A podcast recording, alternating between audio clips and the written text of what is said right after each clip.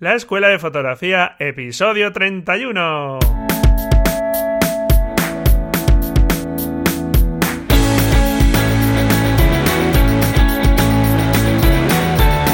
Que son mis ojos, mi tesoro, que es mi Dios, la libertad, mi ley ver a todo el mundo, mi única patria, amar. Hola, ¿qué tal? Bienvenido, bienvenida a este nuevo episodio del podcast La Escuela de Fotografía. Un podcast donde, como sabes, queremos aprender fotografía sin complicarnos demasiado la vida con el manejo de la cámara y sobre todo centrándonos en lo que yo considero que es más importante, que es en la imagen que logramos capturar, independientemente de la cámara con la que lo captures. De ahí esta entradilla un tanto seguramente rara, que es una adaptación del poema de Espronceda y bueno, pues se me ocurrió eh, que fuese una entradilla para utilizarla como una declaración de intenciones sobre lo que considero que es más importante en la fotografía. Más allá de hablar de cámaras de fotos, al final lo que se trata es de que aquellas cosas que nos impactan como fotógrafos logremos capturarlas y transmitirlas con nuestras fotografías de la mejor forma posible. Y desde luego mi intención es que a través de las prácticas que te voy proponiendo vayas dominando tu cámara y practicando y viendo la obra de otros fotógrafos vayas descubriendo tu propia forma de ver el mundo y de plasmarlo en tus fotografías.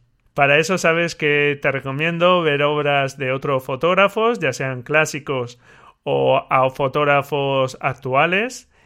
Y bueno, pues hoy vamos a contar con un fotógrafo invitado, un fotógrafo profesional, experto en fotografía de retrato, y que nos va a contar un poco cómo se adentró en la fotografía, aspectos también del trabajo de un profesional, más allá de su tarea que como fotógrafo tiene que hacer, más allá de sus fotos.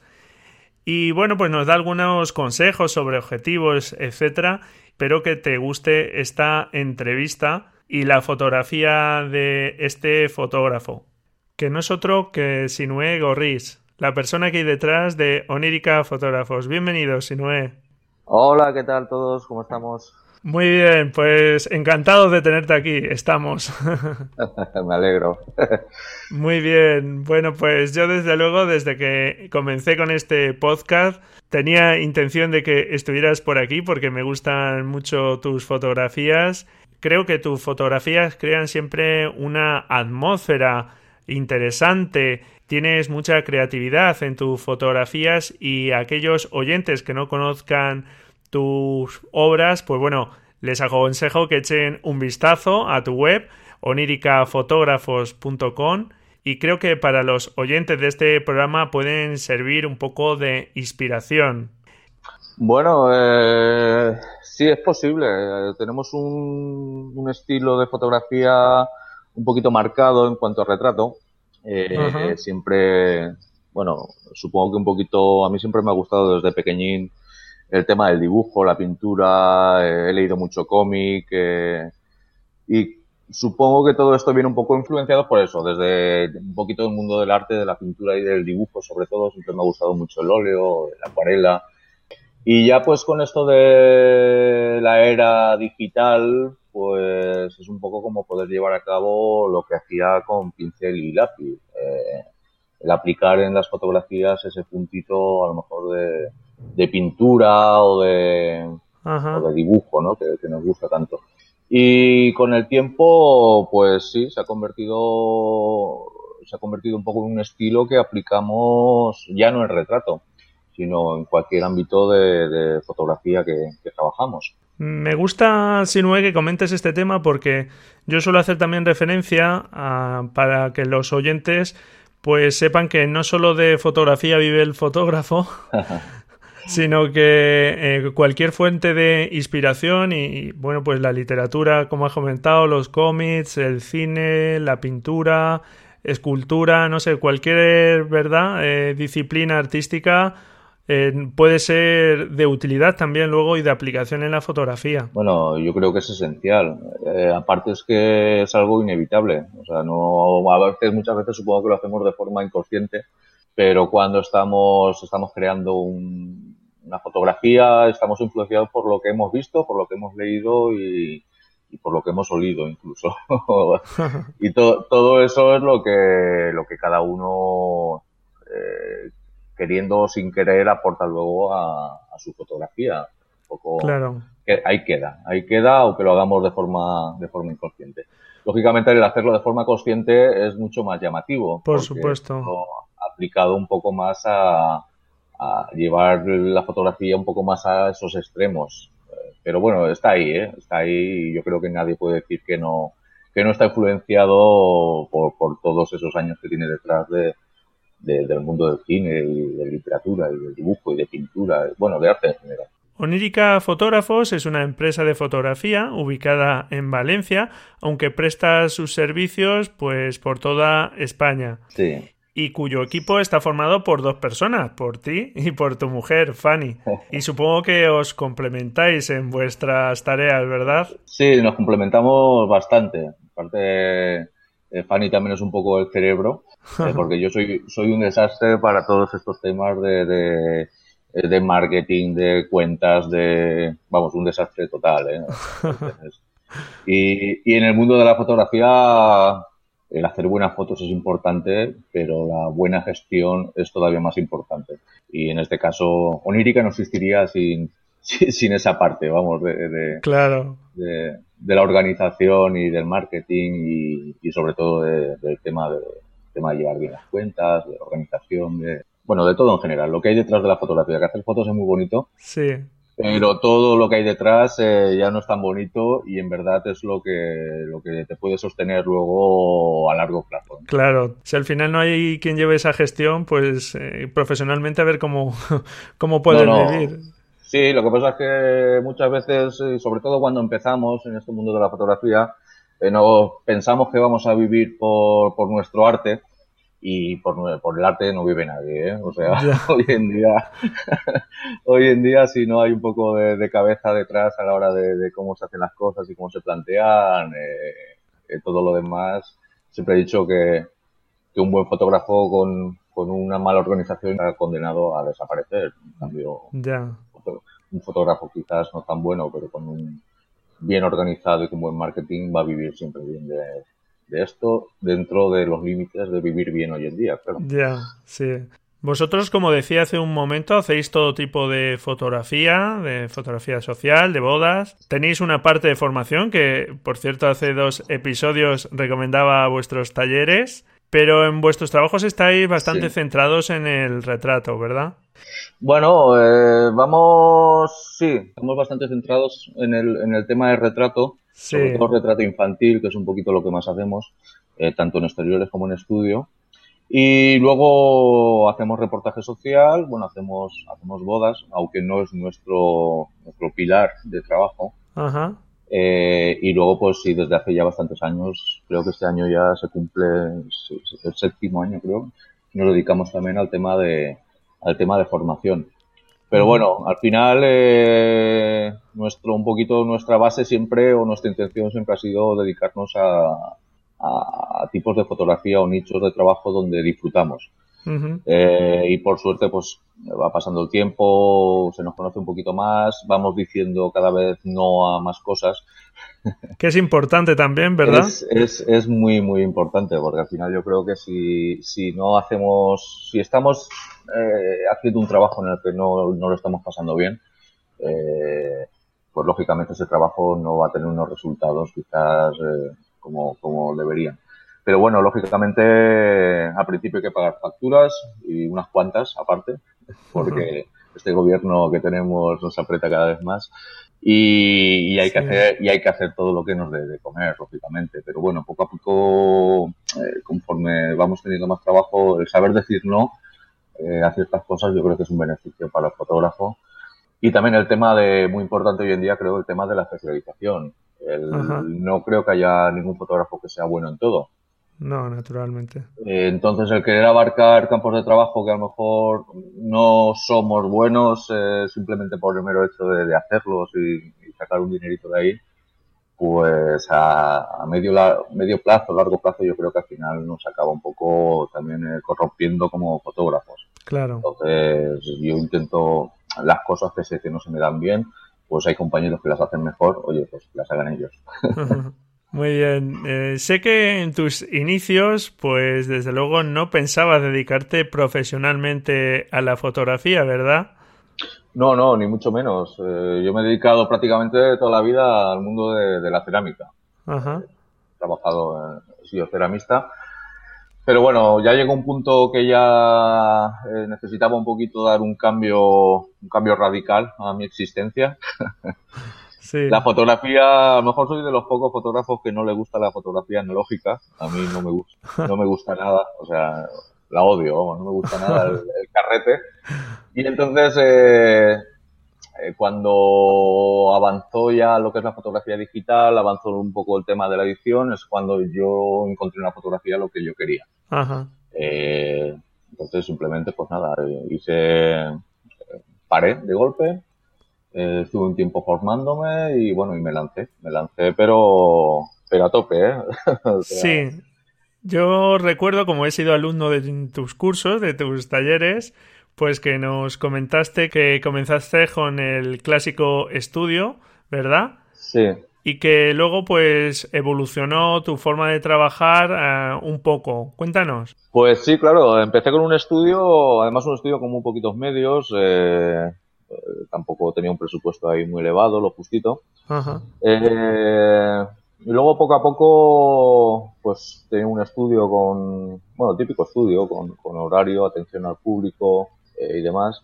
Y, bueno, también la parte buena a lo mejor de ser fotógrafos, o ser autónomos, porque antes somos autónomos, antes que fotógrafos, es un poquito la, a lo mejor es un poco la libertad que tenemos en el tema de, tema de horarios, el tema de, muchos somos nocturnos, trabajamos, trabajamos la noche en vez de por el día. Eh.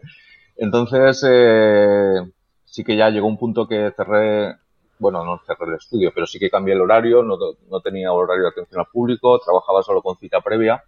Y bueno, actualmente yo trabajo, trabajo en casa. yo trabajo en mi casa, sigo teniendo el estudio, pero el estudio lo uso cuando tengo, cuando tengo que hacer fotos, cuando tengo que entregar un trabajo a unos clientes pero bueno, eh, he ganado mucho en calidad de vida, digamos, al, tener una libertad total de horarios. Yo me organizo, yo me lo voy haciendo como quiero.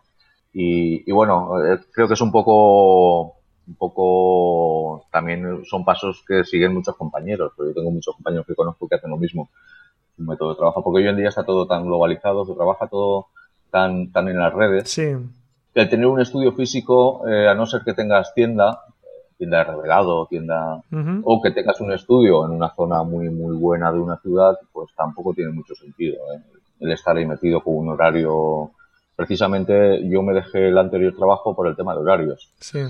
Eh, por lo que no quería tampoco era acabar en un trabajo nuevo eh, estando igual que estaba antes. Sí, atado a unos horarios. atado a unos horarios que, que me ataban muchísimo. Claro.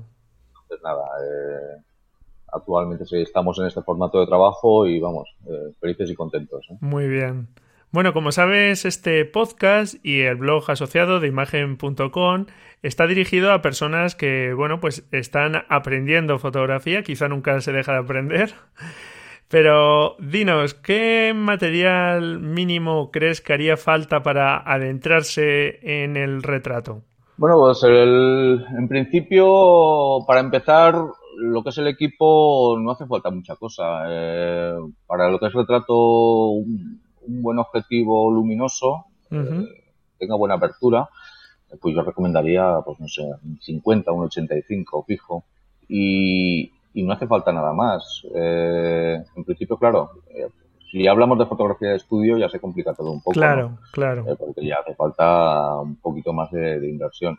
Pero lo que es retrato en exteriores, eh, nosotros, por ejemplo, el retrato en exteriores lo hacemos, eh, lo hacemos con luz, siempre con luz natural. No utilizamos flashes, no utilizamos reflectores. Entonces, los medios que te hacen falta son una cámara y, un objetivo fijo luminoso. Hacer una, un poquito de inversión en una buena lente más que en una buena cámara incluso. Claro, sí, es algo que yo ya he comentado también varias veces que, que apostar por objetivos que se adapten a nuestro tipo de fotografía es mucho mejor, eh, nos da más posibilidades que invertir en cámaras. Eh, por supuesto, opino igual que tú. O sea, a, la hora de hacer inversión mucho mejor invertir en un buen objetivo. Y luego, pues para eh, los que se están iniciando en este mundo, al final, eh, lo digo yo, que doy cursos, pero eh, hacer fotos se aprende haciendo fotos. O sea, no, claro. no, sí que te pueden aportar muchas ideas, lo que es la formación en talleres, la, la lectura. Yo te podría decir que el 80% de lo que aprendí en su momento lo aprendí de libros. Sí. Eh, devoré muchísimos libros de fotografía y luego es fotos, hacer fotos, hacer fotos, hacer fotos. Eh, hacer fotos y ser, ser crítico uno con uno uno mismo, porque hoy en día el tema de las críticas, pues como que está un poco, está la cosa un poquito complicada, ¿eh? que, no, que nos, si nos tenemos que dejar guiar un poco por lo que nos dicen terceros de nuestra fotografía, pues mal vamos, porque no vamos ni a evolucionar ni. Claro. Entonces, al final, un poco el estilo propio. Yo supongo que el estilo propio se consigue cuando, cuando eres completamente feliz con lo que estás haciendo. Ajá. Estás, completamente convencido de lo que estás haciendo, eh, no tienes ningún tipo de dudas. Eh, en ese momento es cuando has conseguido tu, tu estilo. Eh, llegar ahí. Y luego también, pues claro, el, tampoco dejarnos influenciar mucho por... Está bien, ¿no? Ver trabajos, ver fotos de terceros, pero que tampoco nos influencien en exceso. Claro. Eh, hace unas semanas hablaba con, con, una fotógrafa también excelente, que a mí me gusta muchísimo, que es Mara, Mara Sai, eh, y comentaba que ya hace de vez en cuando hace como desintoxicaciones de fotos. Igual está 10 días sin, sin ver una foto en ningún sitio, como resetearse. Me pareció súper interesante ese, ese punto, ¿no? El, el digamos, el, el, dejar la mente un poquito en blanco porque al final tenemos tantas tantas cosas en, claro. en, la cabeza de cosas que vemos que no cabe no queda sitio para las nuestras. Claro claro. Su nombre cómo eh, es perdona porque luego lo dejo si no en las notas del programa dejo también la referencia. Mara Mara Mara Said. Mara Said vale en las notas sí, de, de, Madrid. dejaré en las notas también del programa el enlace o la referencia a esta fotógrafa. Pues maravillosa fotógrafa y, y mejor persona sí claro muy bien la verdad es que me gusta que hagas referencia a estos temas de aprendizaje porque los libros es otra de las fuentes que yo recomiendo a los oyentes y a los lectores del blog como fundamental para, para seguir aprendiendo y la práctica que es fundamental. Muy bien. Respecto al material que hemos comentado, ¿nos podrías recomendar o conoces que, algún objetivo en concreto que te guste especialmente? Eh, si no me equivoco, tú trabajas con Canon, pero bueno, si nos pudieras dar algún tipo de, más que la marca en sí, pues el tipo de focal, etcétera, que a ti te guste especialmente y que creas que es buena para el tipo de fotografía de retrato, tanto en exteriores como en interiores. Pues a ver, eh, yo soy un enamorado del 135 fijo de, de Canon. Ajá. Eh, es mi duermo con él en la almohada. Ese es F2, ¿verdad? Sí. Es un de apertura F2. Un F2 y duermo con él debajo de la almohada, ¿eh? Todas las noches porque... eh, es el, el, que suelo usar en exteriores y luego pues trabajo... A lo mejor no sería... El objetivo ideal para exteriores sería un 85 quizás, que cubre más... Eh, cubriría muchas más cosas. Pero bueno, eh, luego no soy tampoco... Quitando el 135 de Canon, tampoco soy ningún fan de ninguna lente en concreto, ¿eh? Ajá. Eh, los, y que las lentes fijas más cortas, 35, 50. Yo me he pasado de Canon a Sigma, por cierto. Ajá. En la serie Art están sacando lentes buenísimas. Ahora han sacado un 85 que también tiene muy buena pinta. Sí. Y son un poquito más económicas que, que Canon y unos resultados, vamos, excelentes. ¿eh? que apostaría, claro. apostaría quizás incluso por Sigma antes que por, que por Canon. Quitando de, de mi 135 querido. ¿eh? Para el trabajo en exteriores, naturalmente, algo fundamental es localizaciones también, ir buscando pues eso, ubicaciones donde bueno, pues eh, poder encontrar o poder, digamos, contextualizar tus fotografías. En este sentido, ¿qué recomendación das a las personas para buscar una buena ubicación o ubicaciones? ¿Hace falta algunos sitios muy específicos? Eh, ¿Vale cualquier sitio un poco si sabemos manejar la luz? Eh, bueno, yo esto ya sí supongo que depende un poco de gustos. A mí me gusta mucho trabajar en, en entornos naturales. Me gusta mucho Ajá. el monte, me gusta mucho el, el, campo. Si me dan a elegir, siempre intento buscar sitios que me ofrezcan que me ofrezcan color, que me ofrezcan tonos vivos. Entonces, yo, por ejemplo, trabajo lo que es aquí en Valencia, tampoco es el paraíso de las localizaciones. Ya. Sí que es verdad que cada vez hago más kilómetros con el coche para, para hacer las fotos. Eh, intento buscar sitios nuevos, sitios que me, me aporten un poquito, pero también eh, porque eh, son dos, dos temas distintos. Y a mí, por ejemplo, el, el ir a hacer fotos a sitios que he ido muchas veces eh, ya me quita la motivación. Sí, claro. no me motiva porque ya, No, voy a, no voy a encontrar nada nuevo, ya me lo conozco todo mucho. Y luego aparte también eh, me parece un poquito como falta de respeto hacia el cliente. Claro. Yo ir a hacer un reportaje pues a una pareja, eh, a un sitio que ya ha hecho esas fotos a 18 parejas antes, eh, y es como una repetición, eh, no, no sé si me explico. Sí, que eh, te esfuerzas poco, ¿no? Es como muy si... bien, muy bien, muy bien. Que como que me lo quito de encima rapidito, que sé que aquí me va a salir Claro. bien, sé que, esto lo Sé tengo que esto funciona, pues ya está, la típica foto estampa, digamos, para todos igual. Muy bien, entonces eh, no me siento bien cuando hago eso, eh, entonces intento evitarlo. Yo aquí hay, Claro. hay zonas de, en Valencia, yo que sé, que pues eh, la zona del Saler o la zona de la Albufera, que creo que hace como año y medio que no voy eh, por allí a hacer fotos. Pero en principio eso, porque no me motiva y porque ya he estado ahí muchas veces. No quiere decir que dentro a lo mejor de un año vuelva, pero ya me habré descontaminado de, de ese, de ese desmadre. Sí, sí, sí, sí, muy Y bien. ahora hoy en día pues estoy en una media a lo mejor de 60, 80 kilómetros eh, en las localizaciones donde voy a hacer las fotos. Pero bueno, no me da pena tampoco. ¿eh? Claro. Eh, naturalmente, pues en todos tus mm, retratos trabajas con gente, con gente que hay, muchas veces cuando es fotografía social, pues no son fotógrafos, o sea, no son modelos profesionales ni nada por el estilo. Y otras veces, pues sí que trabajas con modelos que son ya más profesionales. Y también trabajas mucho con niños. ¿Qué consejo darías un poco, qué recomendación para trabajar con niños? Porque entiendo que es diferente, naturalmente. Sí, es diferente. Es un tipo de fotografía.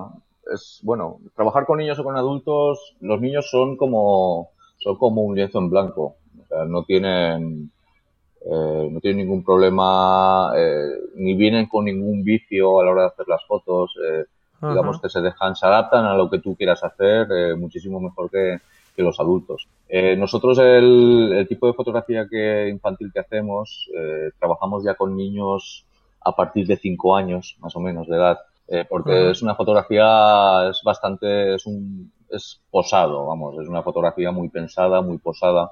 Ujú. Eh, entonces con niños más pequeños no nos permite hacer ese tipo de fotografía, de modo que ya empezamos con unos nichos de edad, pues hay 5 o 6 años en, en adelante. Eh, nosotros, por ejemplo, eh, hacemos un tipo de fotografía eh, bastante adulta dentro de que son niños, eh, porque no somos, no hacemos la típica fotografía de niños sonriendo, eh, lo, lo que se espera de los niños. Sí, lo- los ponemos en situaciones un poquito más de, de adultos, más mirar hacia el interior de ellos, eh, todo muy, muy pausado, muy, una foto muy relajada.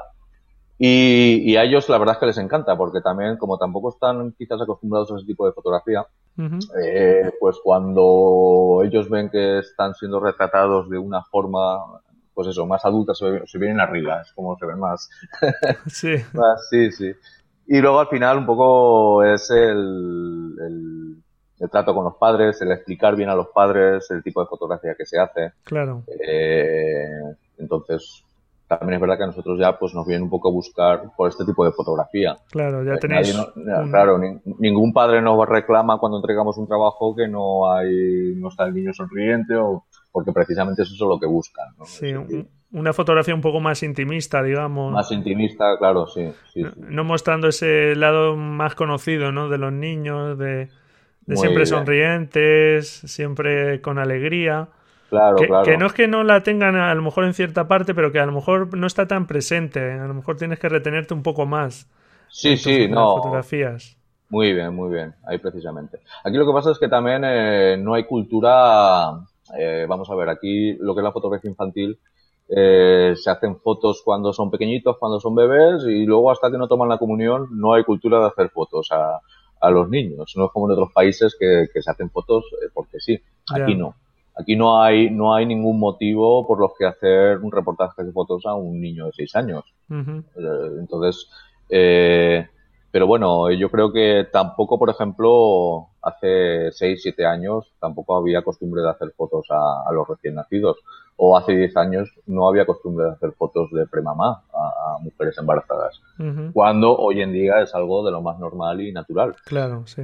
Pues espero, yo hago mucho hincapié y espero que dentro de unos años también sea algo natural hacer fotos a, a niños con 6, 7, 8 años, que creo que son los, los años más bonitos que tiene el niño eh, para, para, para hacerse fotos.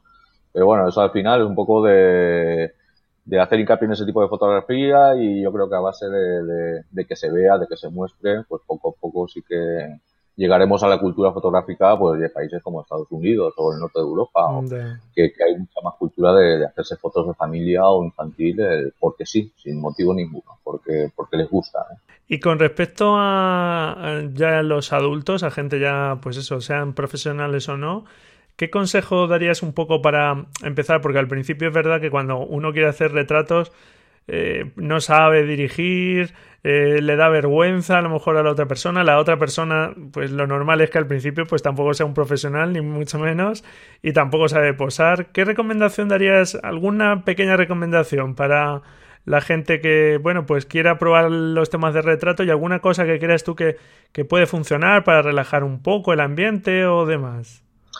Hombre, yo recomendaría siempre eh, comenzar con, con, amigos o familiares, eh, con gente con la que tengas mucha confianza y no tengas vergüenza ninguna de, decirle, eh, pues quiero hacer esto o vamos a seguir con mucha confianza. O sea, gente que no tengas tú ningún bloqueo entre ella a la hora de pedirle cosas. Eh, porque lógicamente si vas a hacerle fotos a un extraño, a una persona que no conoces, pues si ya de por sí a lo mejor no, no eres un poco muy abierto, muy, pues claro, vas a tener un bloqueo bastante grande en ese aspecto. Pero siempre lo mejor eh, comenzar eh, lo que es el, retrato con, con, amigos, familiares. eh, amigos mejor que familiares incluso. Eh, y luego poco a poco ir, ir, ir soltando cuerda ir soltando cuerda e intentando hacer fotos, pues a lo mejor eh, a conocidos, pero que ya no son amigos así de primera mano, y, luego ya acabar un poco pues con gente que, que a lo mejor no conoces. Y esto también es, es, es lo mismo, iría lo mismo que aprender a hacer fotos se hace haciendo fotos, eh, el aprender a dirigir a, a personas se hace dirigiendo personas. Claro. no hay Así que es verdad que es un punto, es un problema para mucha gente, ¿eh? porque yo a lo largo de los años, sobre todo en el tema de, pues eso, de cursos y talleres, enseguida veo quién tiene bloqueos en ese aspecto y quién no los tiene. Quien tiene mucha altura, eh, habla con la gente, son muy abiertos y quien se bloquea muchísimo. Entonces, el retrato, eh, lógicamente, eso es un problema enorme. Un problema enorme porque si tú no sabes comunicar a la persona lo que quieres conseguir en un retrato, Claro. Pues lógicamente no lo vas a conseguir. Es un poquito complicado. Aunque ya ahí entraríamos a lo mejor en temas más de psicología, ¿no? Que de, que de fotografía. Pero bueno, es algo que se aprende también, ¿eh? no es algo que, bueno, habrá gente que lo tendrá así de forma de nacimiento, ¿no? Porque el que es abierto y es, y es extravertido y todo esto, pues lo tiene. Y hay gente que le cuesta más, pero es algo que se, que se, que se puede aprender y mejorar con el tiempo. ¿eh? Claro. Sin duda alguna, el tener las cosas claras de qué estamos buscando, ¿verdad? Eh, pues ayudará a que, bueno, pues en una sesión fotográfica, si tú ya sabes el tipo de fotografía que buscas, no vas allí a, bueno, a ver qué sale, pues siempre te ayudará a definir un poco más y a llevar un poco más la batuta, digamos, en la sesión y yo creo que eso siempre un modelo lo agradece que, el fotógrafo sepa qué busca, ¿verdad? En, una fotografía que no, pues está ahí, venga, no, bueno, ponte así, ponte ya, bueno, no sé, ¿no? ¿Verdad? un poco esa seguridad es, es importante. Claro, claro, por supuesto. Luego, aparte, es que hay, hay, hay gestos, hay miradas, hay situaciones que no se pueden fingir. Claro. Eh, no se puede hacer un posado de, de, de, un gesto, a lo mejor si quieres buscar un gesto de dolor, un gesto de... Eh, entonces, eh, durante la sesión, digamos que tienes que provocar esas situaciones, entre comillas. Eh, puedes llegar a provocar tensión en, la persona, puedes llegar a, provocar Entonces esos son procesos un poquito que, eh, te digo, que es psicología pura y dura claro. para llegar a según qué situaciones las tienes que, provocar, porque hay cosas que no se pueden, no se puede, hay posados o, miradas o gestos que no se pueden, no se pueden fingir si no salen de forma, de forma natural. Entonces lo complicado de verdad es llegar a, a esos puntos, ¿no? O, a esos extremos. En tus fotografías también una parte importante eh, que considero para llevar eh, tus fotografías al, digamos, al resultado final que tú quieres mostrar es el procesado. Yo sé que eh, tú, bueno, pues utilizas el procesado para llevar esa fotografía que ya intentas que en la captura sea lo más correcta posible o que se parezca, digamos, a eso que estás buscando y luego yo sé que para ti pues es un empujón digamos a esa fotografía para que quede en el, en el sitio eh, o muestra aquello que, que tú buscas. Eh, ¿Qué importancia le das al procesado y qué herramientas más o menos utilizas? Pues, pues para mí el procesado sí es, es muy importante. Bueno, como has comentado, eh, cuido mucho lo que es la toma, o sea, no significa que, que confíe en el procesado el, solucionar eh, cualquier defecto o carencia en la toma. Yo para mí lo que es la, toma en sí tiene que ser perfecta. Y si no, y si no proceso la foto, eh, que ese, ese RAW en blanco esté lo más correcto posible. Pero luego, aún así, sí que es verdad que, que luego en el tema de la edición lo que es la foto en sí para mí es lo mismo, es, un lienzo en blanco en el que empezar a trabajar. Eh, yo las fotos cuando, cuando estoy tomando fotos con la cámara, eh, yo ya me las imagino, en mi cabeza aparecen de otra manera distinta, ¿no? En el momento que hago la foto, yo las veo ya... Rematadas, ¿no? Ya casi procesadas. sí, yo anulo ya visualmente zonas que no quiero que, o que me molestan, anulo colores, cambio colores un poco de forma... Eh, mental, ¿no? Y luego en la edición, pues simplemente llevo a cabo lo que he visualizado cuando hacía la foto. Eh, como lo tengo bastante claro, me resulta bastante sencillo, porque yo ya visualizo e intento luego llevarlo. Trabajo solo con Photoshop, eh, no trabajo no trabajo ningún tipo de automatismo, no trabajo ni plugins ni nada que me facilite la vida. Eh, porque cuando he probado algo al final me hacen vago a la hora de trabajar.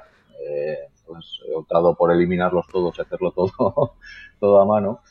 Y eh, ¿es más trabajo? Sí, es más trabajo, lógicamente. Pero bueno, a medio plazo yo creo que eso se valora. A medio largo plazo, el trabajo en, una, en cada fotografía de forma independiente e individual eh, se valora. Se valora por, porque, vamos, se debe de valorar. Cuando, además es que se nota cuando alguien ha empleado tres minutos en una foto o cuando ha empleado el tiempo que el tiempo que se merece. Yo ya he comentado aquí en el podcast en alguna ocasión que tampoco recomiendo el uso de los presets y estos ajustes ya establecidos del Lightroom, Camera Raw o de Photoshop, lo que sea, porque efectivamente, claro, mm, quizá el resultado te guste, pero ni sabes cómo se ha llegado ahí, o sea que yo creo que merece la pena más pues mm, ver en todo caso qué ajustes son esos que utiliza ese preset y que intentes tú conseguirlo, porque si no, no vas a tener nunca ese control. Pues ese es el tema, los presets es que sí, vamos a ver, eh, pues puedes conseguir cosas muy llamativas, pero lo que tú dices, o sea, estás consiguiendo cosas llamativas, pero, pero que no son tuyas, claro, entre, comillas.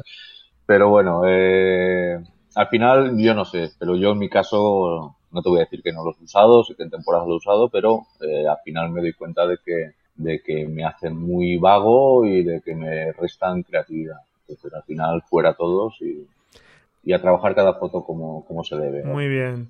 Yo considero que muchas de tus fotografías son muy creativas. ¿Qué consejo podrías darnos para despertar un poco esa creatividad? Hemos hablado ya de la pintura, de la escultura, del cine y demás para inspirarnos, pero ¿se te ocurre alguna técnica por ahí, algo que podamos utilizar para inspirarnos? Bueno, más que una técnica es un poco porque muchas veces esas ideas te vienen de los en los momentos eh, más inesperados. ¿eh? O sea, vas en el autobús y ves algo por la calle, vas eh, y yo por ejemplo tengo una memoria horrorosa. Sí. O sea, se, me olvida. Ya, ya somos dos, ya somos dos aquí. Sí, pues yo me, me, viene algo a la mente y me emociono ahí y a los tres minutos no me acuerdo, ¿eh? O sea, soy una cosa horrorosa. Entonces yo sí que intento me la anoto, ¿eh? Me llevo como una libretita o me la anoto muchas veces en las notas del móvil, estas cosas que me van viniendo porque sé que no me voy a acordar de ellas. Eh, entonces me voy creando un poco, muchas veces acabo, a lo mejor es, empieza una idea por un motivo, la cosa más tonta del mundo, y de esa idea al cabo de los meses se acaba convirtiendo en una foto. Eh, pero son, se me, la voy un poquito desarrollando, ¿no? Imaginando, eh, dándole vueltas, eh, adornando y creando. Y al final acaba, acaba en fotos con el, con los meses o incluso a veces con los años, ¿eh?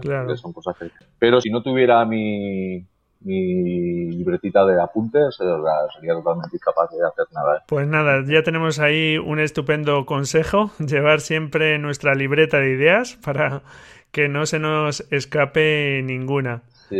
Y bueno, ya para terminar, si no es, dime, ¿hay alguna fotografía que tengas por ahí pendiente? Algo que, bueno, pues te hubiese gustado hacer ya y que todavía no hayas podido. Bueno, pues mira, este año, por ejemplo, ahora en enero quiero hacer unas series en la nieve, que es algo que llevo años y años ahí eh, o retrasando o anulando por unas cosas o por otras y espero que este año poderlas llevar a cabo. Claro, es que por tu zona la nieve no, no la veis mucho. bueno, no, tenemos que hacer unos cuantos kilómetros, pero bueno, yo lo tengo todo preparadito ya para este año y seguro que este año no, no se me escapa. Muy bien, estupendo. Bueno, pues muchísimas gracias, Inue, por habernos dedicado este tiempo a explicarnos un poco tu forma de trabajo y acercarnos a tu obra. Y bueno, un placer tenerte por aquí. Nada, Braulio, encantado. Y para lo que queráis, ya sabéis, aquí estamos. Bueno, dejamos también como referencia tu página web, oniricafotógrafos.com, donde encontrarte. Y nada, pues animo a todos los oyentes que nos están escuchando a que visiten tu web y, vean tus obras que, que, merecen la pena, desde luego. Muchas gracias, Sinué. Venga, un fuerte abrazo a todos. Un abrazo, hasta luego. Y bueno, pues hasta aquí este episodio. Espero que te haya gustado esta entrevista y hayas sacado cosas útiles también para tus fotografías. Y nada, muchas gracias por estar ahí, al otro lado. Encantado si me dejas tu valoración en iTunes, un corazoncito en iBox o la plataforma de radio que utilices. Felices fotografías, sabes que tienes que practicar para ir mejorando y hasta la semana que viene, si quieres, claro. Adiós.